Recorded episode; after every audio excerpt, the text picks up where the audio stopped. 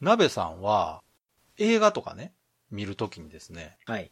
なんかこう気分が落ち込んでるなとかっていうときに明るい映画見ようとかってなったりします、別に明るい映画とかは別に選んだりはしないです。まあ映画見ようかとかゲームしようなんかそのかはあります。気分によってとかね、あ今日はこういうの見たいなとか。あ、ああ、まあそう、そういうのはありますけどね。特にまで、あ、うん。私もね、まあうん当然そういうのがあって、結構こう限られたシチュエーションとかジャンルで見たくなることがあるんですよ。うんうん。はいは例えば、えー海洋サスペンスものが見たいとかね。 い。ずいぶん狭いな。 そうそうそう。なんかね、たまにあるんです、そういうことが。え、潜水艦ものが見たいとか、そうそう、だからすごく限られた状態とかがあって。山岳サバイバルが見たいとそか。。うそうそうそう狭いな。う。ええでですね、はいはい。今見たいのがうんパニック映画なんですよね。急に広くなりました よ、今度。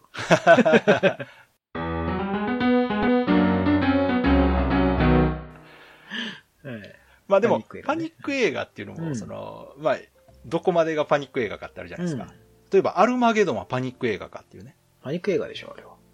あれ違いまっすて、いや、一応そうなんですけど、ディザスタームービーじゃないですかね、あれって。まあ、ディザスターものってパニックの中に入るんじゃないですかね。ディープインパクトは僕、パニックものだと思うんですけど、うん。アルマゲドンはちょっと違いませんアルマゲドンは、まあ、ちジょャっンとエルンまタたメがよっりてんじゃないですか。そうそうそデうィ。ザスターであり、ヒーローアクションみたいな感じじゃないですかう。ん、うんで、まあ今回はパニック映画が見たいなっていうことで、はい。まあ鍋さんとそのパニック映画について話そうかなとうんうん。思ってるんですけど、はいはい。とりあえず僕がね、うん。パニック映画のどこが好きかっていう話はいはかいはい。いいですよら。したいんですけど、うんまあ何よりもね、うん。好きなのが導入部分なんですよ。ああ、まあわかりますね。はい。わかりますうん。プロローグというかイントロのところがすごく大好きで、はいはいはい。その、いわゆる日常シーンから始まるでしょ、大体。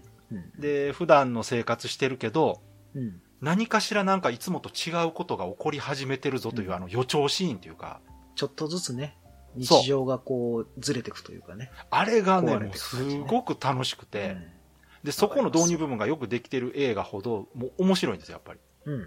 まあ、例えば火山が噴火するパニック映画だとして、ドカーン火山が噴火しました、みたいなね、うん。 そういうんではなく、うんうん。なんか近くの池の温度が上がって魚が死んでるとかねはい。はいはいうん。なんか今日は鳥がやたら飛んでるみたいそうなとそかうね。そうそうそう。はいはいはいああいうとこたまらないじゃないですか。で、もうちょっとこう具体的に話すと、その作品名上げていくとですね、まあ、今のイメージで言うと、ザ・コアっていう映画がはいはい。あるでしちゃょんと見たことあったかあ、そうですか。これ2003年の映画なんですけな。ど、はい。これがね、私も大好きで、おうこれの予兆っていうのが、その、えー地球の内部で異変が起こって、うん。それによってあの人類が滅亡しかけるっていう映画なんですけうんど、うんこれ設定としても珍しいんですよね。大体隕石が落ちてくるとか、そうですね。あの外的要因が多いんですけど、んえー敵は地球の中にいたっていうかね、うん。敵というかまあまあ地球の構造自体が敵地だって殻いう話変んで動すけ的どなことですね。そうそうそうそう。コアの、えーうん回転が止まるっていう話なんですよ。ああ、じゃあ見てないなと。はい。あ、そうですか。地球のコアってほら、ドロドロの溶岩が回ってるっていうでしょ、うん。で、あれが止まってしまうことによる地球崩壊っていうはい設は定いなんですはよ。い。うん。それは止められないでしょ。そうなん、そうなんです。 そうなんです。だから大変なんですよ。うん。で、これのまあ導入部分っていうのが、うん。まあある会社でうん。すごい大事なプレゼンがあると。はい。で、そのプレゼンする男の人がですね、はい。これ成功したら何億ドルの取引が成功だぜって言ってこう意気揚々とプレゼンし始めるわけですよ。うんで、すると、突然その人が苦しみ出して、うんバタッと倒れてそのまま死んでしまうっていうシーンがある。うんうんで、これだけじゃもう全くわからないじゃないですか。うんうん心臓発作ですか。そうそうそうそううん。で、えー後でそのたくさんの人が死んで、うんその人も含め死因を調べると、ペースメーカーをしてる、おおー。はいはいはい。ペースメーカーの異常によって急死したんじゃないかっていうことが分かって、みたいなシーンがあるんですようん。この辺の導入がね、非常にうまくてですうんうね。ん。まあ、あとは、あの、さっき言ってたみたいに、あの、鳥の異常行動ってやつね。おーはいはいはい。鳩がすごく飛び回って自分からビルの窓に当たって死んでいくっていう。ああ、はいはい。うん。ありますね。魚が水そ槽うそのうね、そう壁にぶち当たって死ぬみたいな。そうそうそうそうう。んで、この辺もその、ただ単に不気味な演出としてだけじゃなく、さっきのペースメーカーと合わせて、うん。これは時期が影響してるっていう話なんですよ。ああ、はいはいはい。磁場が崩れてる。そう。それによってこんなことが起きてるんだっていうところからうん、こう徐々に入っていって、で、あの、普段その、うん。他の人に認められていない研究をしている専門家が呼ばれるっていう。うん。はいはいはい。もうここも最高なんですよね。もう巨彩体パターンじゃないですか。そうです。あの、全然有名じゃないけどう、ん。うんそれにかけては独自に研究してた、はいはい。研究しててね、で、研究者としては全然有名じゃないんですけど、大学の先生をアルバイトでやってるような人が主人公なんですけどう、ん。で、その人がこう、そういう説を唱えて異常を最初に見つけるっていうねう。ん。まあ、そういうところがね、やっぱ導入部分からしてすげえ盛り上がるかっこいいシチュエーションが多いのがパニック映画なんですけど、うん。これ今のその地球滅亡系じゃないですか。うん。そうっすね。はい。うん。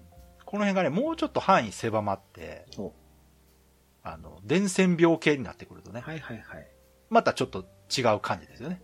またあれですか、パンデミック系みたいな感じになってきますね。。そうですすね、ああいうのとかになってくると、導入としてはその、異変が起こってるところの表現も違うじゃないですうか。ん。そんな、その鳥が死んだりはしないわけですようんやっぱりこう人が何かしらこう急に病院に担ぎ込まれてくる人が増えるとかね。うん。うん。で、最初のうちはなんか他の症状と間違えられてるけど、だんだん深刻になってくるみたいな。なんかインフルエンザ的なね。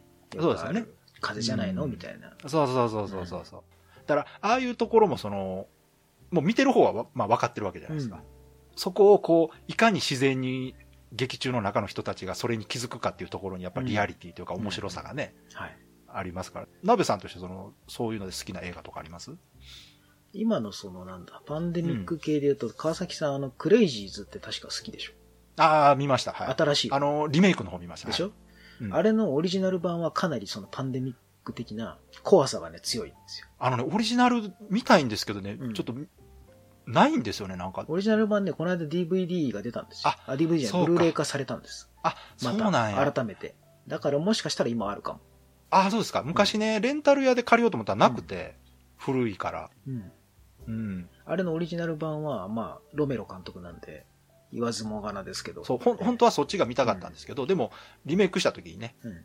そういう有名なオリジナルの方があるとは聞きつつもね、見たんですけど、だいぶテイスト違うみたいですそね。うですね、リメイク版はどっちかというとサスペンス、アクション。ン的な感じですけど、オリジナルは本当に、パンデミック的なゾンビっぽ社くな会い派、ゾンビっていうよりは本当になんか人が狂っていくだけなんで、そうなんですか。うんゾンビじゃないんですよね。完全に強靭化していくのを、へえ。どんどん鎮圧するために人が人を殺していくみたいな、ちょっと異常な世界になっていくんですよね。でも、病気は病気なんですよね。うん、病気によって、ていうかあの、なんだ、陸軍のほら、あの実験みたいなのでしたよね、リメイク版も。ああ、なるほど。やっぱりそうなん実験にやよる。ガスのせいでなんか水を飲んだ地元住民が感染しちゃってみたいやっぱり自然発生ではないんでうすんそうね、そさうすそうがにそうそう。うんな。あれなかなか面白いですよ。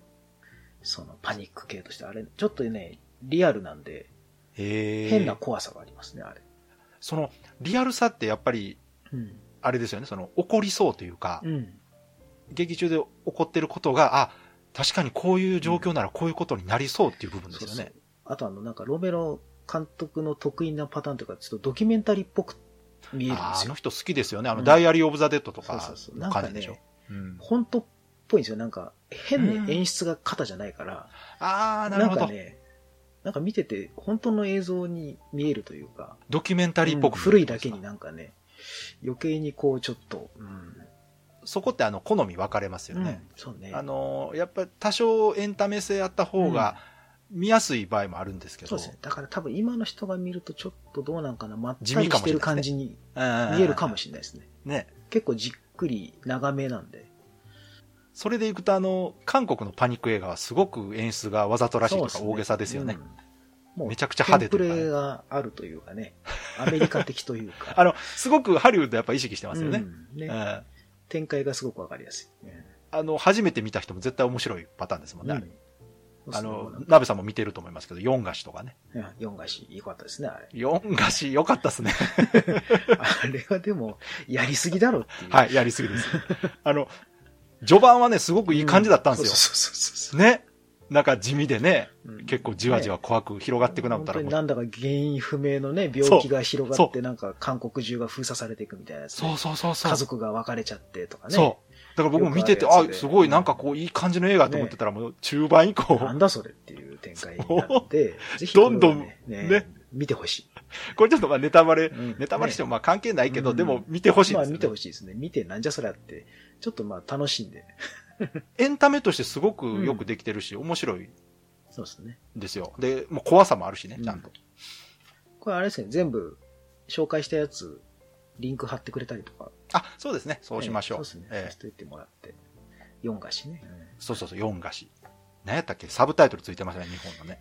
4菓子なんたらかんたらってありましたよね、最後に。なんとか編集。うん、あ、編集だっなんだっけうんな。なんか、うんちょっと調べてみようかななんありましたねまあ、ちょっカタとカ調ナべでてみ4ま菓す。子出てくると思そうそうそう。う。うん多分4菓子だけだと、 うんあの、アピールしにくいから、サブタイトルつけたんでしょうね。意味わかんないですからね、4菓子。はいはい。えー編集増殖。あ、はいはい。よくあるやつだ。うん。編集増殖うん。言いにくいな。ね。うんうんはい。そうそう。なかなかこれね面、白いおすすめ。あの、韓国のパニック映画としてはすごくよくできてて。そうですね。で、さっき、鍋さんが言ってた、クレイジーズがはいその、リアルだって言ってたじゃないですか。はいで。これで言うとね、あの、邦画なんですけど、はい。サバイバルファミリーっていう映画があって、ああ、この間言ってましたね。うん。停電したやつね。はいはい。鍋さん見てない僕ね、途中まで見た。あー、オッケーオッケ途中まで見て、あ、うんそうか、そういうことかと思いながら、ー。うん。確か全部見てないんじゃなかったかうんな。うん。じゃあでも、序盤は見たんですね。はい、序盤見ました。うんあ、ここね、こういうことね、みたいな。そうそうそう。これがすごくその日常が壊れていく様がリアルで、うん。うん。何がっていうとそのハリウッド映画の方程式にのっとってないんですよ。あくまでも日本でこれが起きたら、うん。日本ではこういうことが起きるだろうといんうところがすごくよくできてて、ハリウッド的に作るとですね、ややたらとこう派手だったりするわけですよ。演出が。はい。でもサバイバルファミリーは始まったらすぐ、あの普通に団地に住んでる家族、うん団地じゃない、マンションか、マンションに住んでる家族が、次の日起きるとなんか電気がつかないと。うん、で、テレビもつかない。うん。はい。で、ここまでだと停電かなと思うんですけど、時計が止まってる。うん。電池式のね、時計が止まってる。そうですね。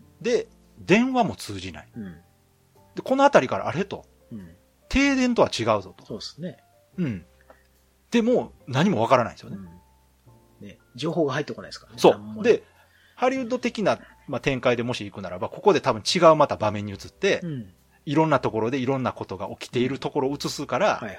見てる方にはなんとなくわかるんですけど、うんこのサバイバルファミリーはその主人公の家族中心に描いてるんで、あくまでもその人の周りで起きてることが見えるように作られてるんですよね。うんそこがすごくこうん。う、ドキュメンタリーというかリアルに感じて、うん。なんだろうなんだろうというのが、まあでもとりあえず会社行くかと。あよかったですね。あの、なんか、エレベーターが止まっちゃってて、ゴミ出しすんの大変とか、そういう、そなんか地味な、なんか、タそうワそうーマそうそうンションとかの、今そうなん実ですよ際あるやつじゃん、みたいな。電気止まっちゃって困るやつ。う。ロングでね、撮って、うんちゃんとあの非常階段をみんなが降りてってるとこ映したりとか、うんねはいはいはいああいうところがすごく映画的にもよくできてて、今度ホームに、駅のホームに行くうん、と、電車が止まってて、うん駅員さんに詰め寄ってる日本人の姿とか、はいはい。あの辺なんかもすごくよくできて、で、そこで諦めるかと思ったら、みんな歩いていくわけですよ、会社に。ここも日本ですよ。これね、うんハリウッドならね、多分そんなことしないんですよね。ねえ。うてか、ん。まず、あの、起きて、今何時かもわからないし、うん。何も情報がないのに、とりあえず学校行こうとか会社行こうって思うのがすごいですよね、なんか。いや、あそこがうん、あれはああやって描くべきなんですよ、やっぱりう。んだってあそこで主人公がな何かおかしなことが起きてるぞうん。みんなみたいな言い出したら変じゃないですか、それこそね。まあ、アメリカだったらそうですよ。そうそうそう そう。アメリカだとね、ね察しのいい主人公とかそういうことするんですけど、ねだからそこはあくまでも普通のね、家庭うのん普通のサラリーマンのお父さんなんえ。で、とりあえず会社に行こうとする。で、今度会社に行くと、うん。あれ、玄関が閉まってましたよね、確かに。。そううん。あれ、あそこも良くなかったですか、なんうかよ。かったよかった。もうとりあえずこれ割るから、後で責任取ってよ、つって。うんね誰、誰が責任取んのみたいなやつ、ね。そうそうそうそう。ねあそこもね、笑いながらね、そこまでして会社行くって思うけど、ありそうじゃないですか。なんかね、俺だったらもう帰るわと思うんだけど、わかります。でもあれをとりあえず割ってでも入ろうとするその 人と、警備の人も、いや、割られると困るけど、でも割らないと入れないですね、みたいな。あの辺リアルじゃないですか、ねなんかやりとり。うん。おそらく実際にああいうことになるんじゃないかなって思うようなね、うん演出がそうやって続いてて、初めて見た時、序盤の30分が僕ね、もう怖くて、見てて。めちゃくちゃ怖いんですよ。本当に下手なホラーより断然怖くて。うん。何よりもその、やっぱり、見てる方もね、何が起きてるかがわかんないんですよね。うん。もっと広い範囲からうん。俯瞰で見るシーンがないので、うん。パニック映画でよくあるそのニュース報道とか流れるじゃないですかそ。うですね。うんあれがないんですよね。あで、ね、電気が死んじゃったからね。だから放送もない、ラジオもない、うん。で、携帯も繋がらないっていう、うんこの状態の怖さ。うん。あの、まあ、鍋さんとかも地震とか台風経そう験っすねしてるからね、わかると思いますけど、情報ないって一番怖いでしょ。でも、あそこまでなくなることってまずないじゃないですか。ね。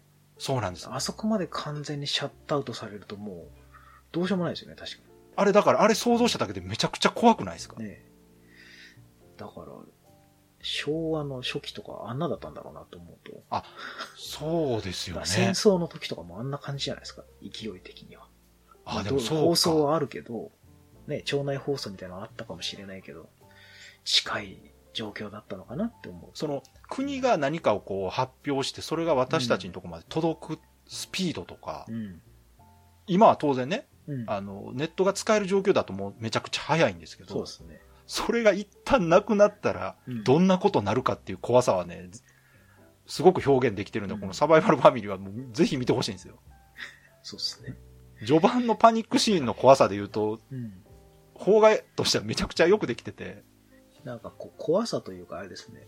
怖さが伝わっていない人たちの風景を見ているのが怖いみたいな感じですよあね。なん、かわかるわかる。なんか何にも分かってない、お前ら何も分かってないなっていう怖さみたいな、この、うんうんうんううんんこっちはただ見てるから分かってるだけで。うんうんでも自分も見てる方にとってそこも、にいたらねそのはっきりとは原因がわからないじゃないですか、ね。うんただなんかもうちょっと真剣になれよみたいな感じの。いやだからあれがあれで真剣なわけですよ、うん。ねで実際私たちの日常で同じことが起きたら多分、うんああなる気がするんですよねうん。みんなやっぱとりあえず人が集まるとこ行くやろうしまあ確かにね、とりあえずマンションの前ぐらいには集まるでしょうね。隣近所ぐらいにはね、とりあえず。そうそうだから結局やっぱ情報が欲しいからみんなに聞くわけですよ、これどうなってんのどうなってんのってでも誰も正しい情報は持ってないですからね。そうなんです これ怖くないですかほんでうん鍋さんどこまで見たかわかんないですけど僕そのね、会社行くあたりかな。うん。あこのぐらいマまジでっすかうん。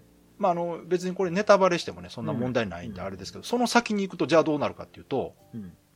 なんか隣町もう停電してるらしいわよみたいな話がまあちょっとずつ入ってくるわけここだけですじよゃないぞと。そうはい向こうはなんか電気が通じてるらしいとかそういうデマが流れ出すんでああ、はいはいはすなんか東の方に行けば大丈夫らしいとか、い。よくあるな、ゾンビ映画で北に行けば大丈夫これみたいねな。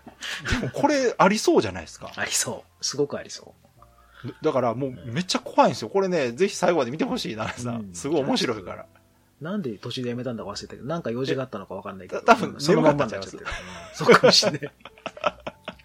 小日向さんいい顔してんなとか思いながら見てたけど。いや一応ねあの最後までこういう感じで進んでって、えちゃんと終わってますからーはいはい。じゃあ、ぜひ見ようかな。うん、でこの序盤の描き方っていう意味では最近見た映画の中でもピカイチだなと思って、うん特にあ私あの邦画のはいこういうパニック映画の描き方っていうのがどうしても不自然に見えるものが多くて、うん。最近ねちょっと話題になったの「感染列島」っていう映画がああ、あはっいた。でしょ、あれ見てないです、僕は。えーウイルスねうん。が広まってえー日本中に蔓延して大変なことになるっていう映画なんですけど、今見るとすごくリアルには作られてるんですがうん。やっぱりところどころの演出はすちょっと派手なんですよああ、まあまあね。なんかこう、医者の人らが、どうなってんだこれはとか、なんとかしろとかってこうもう叫んでるわけですはよい。はい。そんなんならないじゃないですか。うん。おそらくね。はい。多分もう淡々とうん。やってるはずなんですよ。そうです日ね本なら、うんうんあの、アメリカとか韓国とかならね、多分そうやって怒鳴るシーンもあるかもしれないですけど、日本ではうそうはならないだろうみたいな演出がどうしても、ただドラマとして見てる分には違和感はないんですけでど、うんシチュエーションがよくできてるからこそ不自然に感じてしまう、うんそういうシーンが結構目につくことが多くて、うん。でもね、サバイバルファミリーはね、そこが、すごいいい感じで日本っぽくうん。演出されてて、だから余計にその、自分の身に置き換えた時にすげえ怖いなと思ってそうですね。見てたんですよう。うん。うんうんうん見よう。じゃあちょっと、知識を。 はい。で、まあ、このパニック映画って結局、この序盤の怖さと、うん。で、まあ中盤でいろいろこうね、うん。頑張って何かこのパニックを食い止めようとする人たちが頑張るシーンがあって、最後何かしら解決する。なんかしらね。な、さ確かに何かしら解決するでしょ。ここがパニック映画のその、オチとしてうん。みんなが納得するかどうかの差がここだと思うんですよ。解決しないパニック映画なんてそうそうないですよ。あの、コンティジョンとかはそうじゃないですか。んあれは解決しないですね。ですよね。あれはもうひたすらもう、ひどい展開というかもうどうしようもない感じで終わっていきますから。でも、あれはだから面白いんですよね。うん。実際解決しないじゃないですか、あれって。あれも伝染病でしたっけ確か。あれもそうです。インフルエンザですね、あれ。うんうんうん。だからコンティジョンもね、今回の時期にすごく話題になった映画ですよね。うん。そうですね。えーだからあれもすごくよくできてて、で出てる人たちが豪華でめちゃくちゃハリウッド的なのかなと思ったら、そうですね。まあ、地味な映画ですよね。作。でも面白かったたですよね、うん地味やけど。いや、もう最初のあの10分ぐらいのなんかもう、金が広まっていくのを暗示させるシーンみたいなのあるじゃないですか。電車の中とかね。うんそうそうそう。だからああいうところが面白い映画はやっぱもう最後まで面白いんですよね。ねそうそうんう。ですね。だから最後の方で、うん。例えば、薬があれば助かるみたいなものああ、と、はいはい。最後に薬ができて、うん。助かったよとか言ってね、うん。アウトブレイクなんてすごくわかりやすい。あれはもうできすぎですな。 ね。あれもだから、僕すごい好きな映画なんですけど、途中もすごいいいし、あの、いわゆる大統領の決断的なシーンもあったりね。まあ、あそこも大好きなんですよ。うんうん偉いさんの前でみんなで写真バサーってやって、うん。みんなこの顔を覚えとけっつって、うん死ぬまで夢に出てくる顔やからっていう、あの辺とかね。やっぱあの、偉い人の演説シーンパターンのやつ。そうそうそ僕の好きなやつだ。うう。んねあれっ、て、日本だとあれ不自然やけど、アメリカだと全然ありそうですもんね、本当にそうやっですぱ。ね。ううんん。あるある。その文化の違いっていうのをちゃんとこう、表現しないと、あれ、あれを日本が真似しても、うんやっぱリアリティはないじゃないですか。うんですね。うん、あったとしても、シン・ゴジラぐらいですよね、やそっうぱでりす。ね。長谷川さんのね。うんいや、あれは良かったな。あれは、そういう、パニックシーンにしろ、何にしろね。あれもまあ日本なりのパニック映画ですもんいや、良かったです、すごく。怒鳴ったりする人もそんなにいなくて、最後の最後で作戦成功しても、そんなに喜ばないシーンとかも、本当に、徹底してるなというか。いいっすよ。あれもだから今にして思えば怪獣映画というよりはパニック映画なんでしょうね、やっぱりね、そうですよね。やっぱりうん当時もちょっとそういう感じは見受けられましたけど、ね。改めてね、うん。よくできたパニック映画だったなと思いますよね。そっか、パニック映画というかなんかもうちょっとバカっぽいやつなのかなと思って。ああ、いや、ええいいですよ。なんか他にあります力技でパニックが解決する映画とかもあるじゃないですか。おハリウッド的な。ー それもしかして、鍋さんの大好きな人が出てくるやつですか僕の大好きな人出てきま すよ。ロック様出てきますよやっぱり。な。ドゥエイン・ジョンソンがどの映画ですかカリフォルニアダウンっていうのがある。ああ、でも解決じゃないやん。あれ地震ですやん、だっ解決て。じゃないけど。いや、ででまもああれ家はロ族ッを助けク、る。あれはロック様が解決したに等しい。うん確か に。あの映画見てると、あうのん地震と戦ってるように見えますよね、うんあの人がね、自信を抑え込んだのはもうロック様。いやいや、そんなことない。あでもれは そうですね。すごいですよザ・アメリカ映画って感じですよね。アメリカンパニック映画ですよ。うんもうね、まあ確かに絶対絶命都市が可愛らしく見えるぐらいに地面がアップし、ダウン、アップダウンするわ、も う。ビルは波打つわ。そうですそね。んなことになったら地球壊れるわっていうぐらいあのれ、ね、うん。あの災害は本当に多分、もうアメリカでは済まないレベルのうん。災害ですもんね。多分月から見てもわかんじゃないかなぐらいのあそうじゃないレですベかル。の揺れ方ですよ、あれ。だってもう大陸割れてますもんね。そうそう。でもそんな中をあロク様は飛び跳ねてちゃんと生きて帰ってこれるわけですよ。うん私もちょっと見ててす、すげえなって、これ、まあ、んロックじゃないと成り立たないなと思いそまうなしたんけでどすよ。。ロック様だから、あ、大丈夫だろうって。あとはもう、背があるぐらいしか浮かばない ですね。でもロックじゃないでとも飛べ飛べないなっていう。あのやっぱり、あの人の特徴はその肉体的な強さがあるじゃないですか。うん。そうですね。やっぱ筋肉が、うん。ね、最近その筋肉で解決するキャラって、ハリウッドでもあんまり減ってきたから、そうですねす。ごい貴重だなと思いますね。貴重ですよ。やっぱ、ああいううんマッチョイズムでありながら、うんちょっと知性を感じさせるところが、そうやっぱり、あれ、あの人のやっぱりパーソナルな部分が活かされてるんですね。ね。そうそう。プロレスラーの中でもそういう人なんですよね、あの人確うかん。。そうそう。ただのバカじゃないんですよ。バカじゃないんだけど、やってることはバカっぽいんですよね。 でもなんか妙な説得力がある。うん。あの、エンタメとしてはね、すごくやっぱ面白いですよね。すごいじゃん、あの CG 使いまくりの地震のシーンは、いやー見ててうあもうびっくりするぐらい面白いですから。あれね、一昔前やったらもう、テレビで9時からやる映画で最高なんですけどね。そうですね、やっぱね。あー本当に今の子供にもああいう映画を見てほしい。ういん。ちょっとね、やっぱ津波のシーンもあるし。や、でも今更じゃないですか、もう津自信波って。どうなんですかねあ。のやっぱり、でも一応ね、ブルーレイのパッケージにもまだ書いてありますからね。本作には地そう震、か津波のシーンが含まれています。まあまあな、確かにその、うんそういうのでね、精神的に辛くなる人もいるでしょうからね、そうまあ確かにね、だから、まあね、うんそういうのの配慮はまあ必要とはいえですよ。うんうんうんうんまあでもやっぱこういうエンタメとしてのね、パニックアクションみたいなやつ。うん。うんうん。そうか、でもそうですよね。うん確かに、身内にね、交通事故で亡くなった人がいる人なんうんそうか、です交通事故のシーンとかやっぱ見てられないですよね、うんやっぱり。やっぱそこをね、割り切るのはなかなか難しいでしょうし確かに、それはそうや。そしてこの映画やっぱいいのはやっぱあれですよ。ヒロインのアレクサンドラ・ダダリオちゃんが可愛い。ああ、いいですね。私も大好きですよ、うんダダリオ。ベイウォッチとかにも出てきましたけど。かわいいかわいい。可愛い。可愛いっつってももう34歳。あ、そうか。ええ全然ロリ顔に見えるけども。でもね、全もういい然よまだまだええデビューが若かったですね、多分ね、あの人。そうっすね。うん。素敵な女性でございますから私も大好きですええ最近あんまり見ないんでちょっと。そうそう、テキサスチェーンソーのあのう、んリメイクの方で見て、うんうんうん。可愛いなと思って。はいはい。ね。うん。そう。そちら目当てでも楽し い。パニック映画だからなんだかわかんないけど。いや、でも、そんな、些細なことですよね。その画面見たらね、そうそうそうそう。絵力としてはもうすごいですから、確かに。あの、2012に匹敵するぐらいの、あうん、2012あ。か。まあれは、マヤの何でしたっけ暦のうん。世界の破滅の日でしたっけあれもね、予告見た時にも震えましたよ。ねあの、お坊さんが山の上で金ついてたら、エベレストの上から津波が来るっていう、あんなインパクトあるシーンないでしょ。え。意味はわからないですけどね。いや、もうでも絶対助からんの分かるじゃないですか。世界で一番高い山の上に津波来てるんですよ。ねもう絶望感しかないです よ、あれ。いや、だからああいう映像作れるってすごいなと思って。ね。うんいいじゃないですか。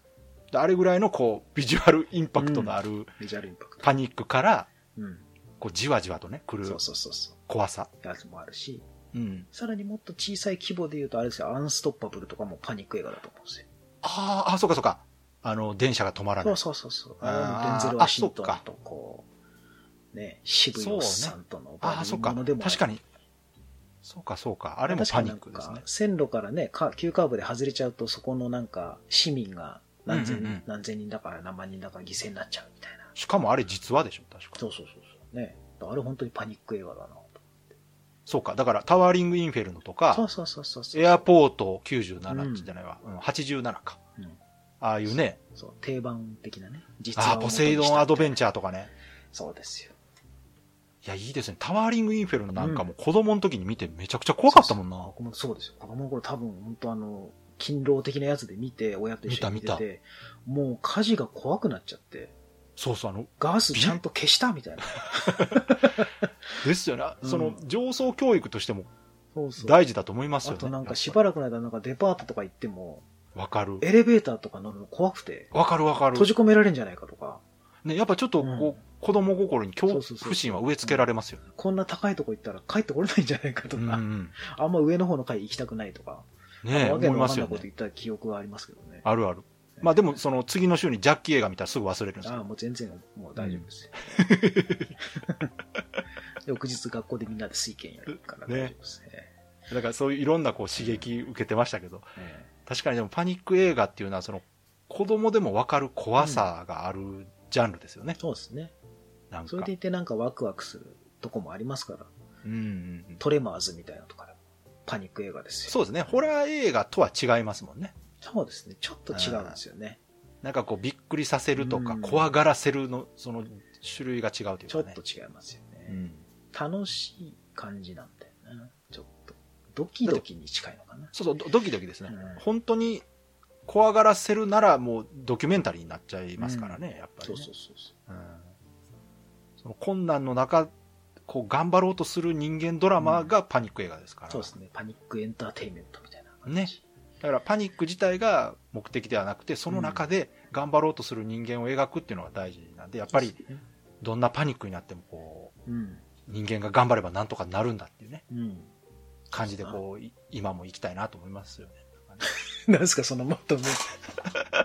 今まとめようとしたよね、完全にね、今、ちょっとね、時間見たら、今ね完全にまとめようとした ね。時間見たらね、 ちょうど良かったんで、まあここの辺でまとめといた方まあが今今いいですけど。いいでしょはい。え